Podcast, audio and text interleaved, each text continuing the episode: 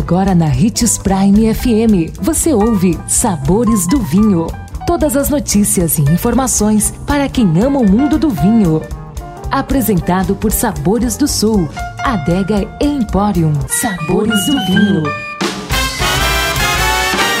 Olá, uma ótima quarta-feira para você que nos acompanha aqui pela Prime FM. Eu sou Marlon Menegatti, sommelier internacional da adega Sabores do Sul, e estamos começando mais uma edição dos Sabores do Vinho.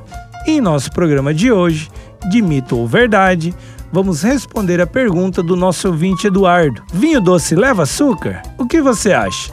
Também acha que vinho doce leva açúcar? É mito. São vários os tipos de vinhos doces, fortificados, botritizados, de colheita tardia. Mas uma coisa é certa nenhum deles leva adição de açúcar. A doçura que se sente no paladar vem da própria uva. É o açúcar residual, ou seja, que não foi transformado em álcool durante a fermentação. Sabe os vinhos suaves? Esses simples que vemos nos mercados? Eles sim têm açúcar e por isso acabam não entrando na categoria dos vinhos finos. A dica é degustar um vinho fortificado como um Porto Cerimônia Rubi e um vinho Dom Dionísio Bordeaux Suave, e analisar as diferenças de sabor e aroma. Gostou do nosso tema de hoje? Indique os sabores do vinho para seu amigo que quer aprender mais sobre esse universo.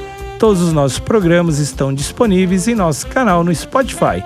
Lembrando sempre de degustar com moderação e se beber, não dirija.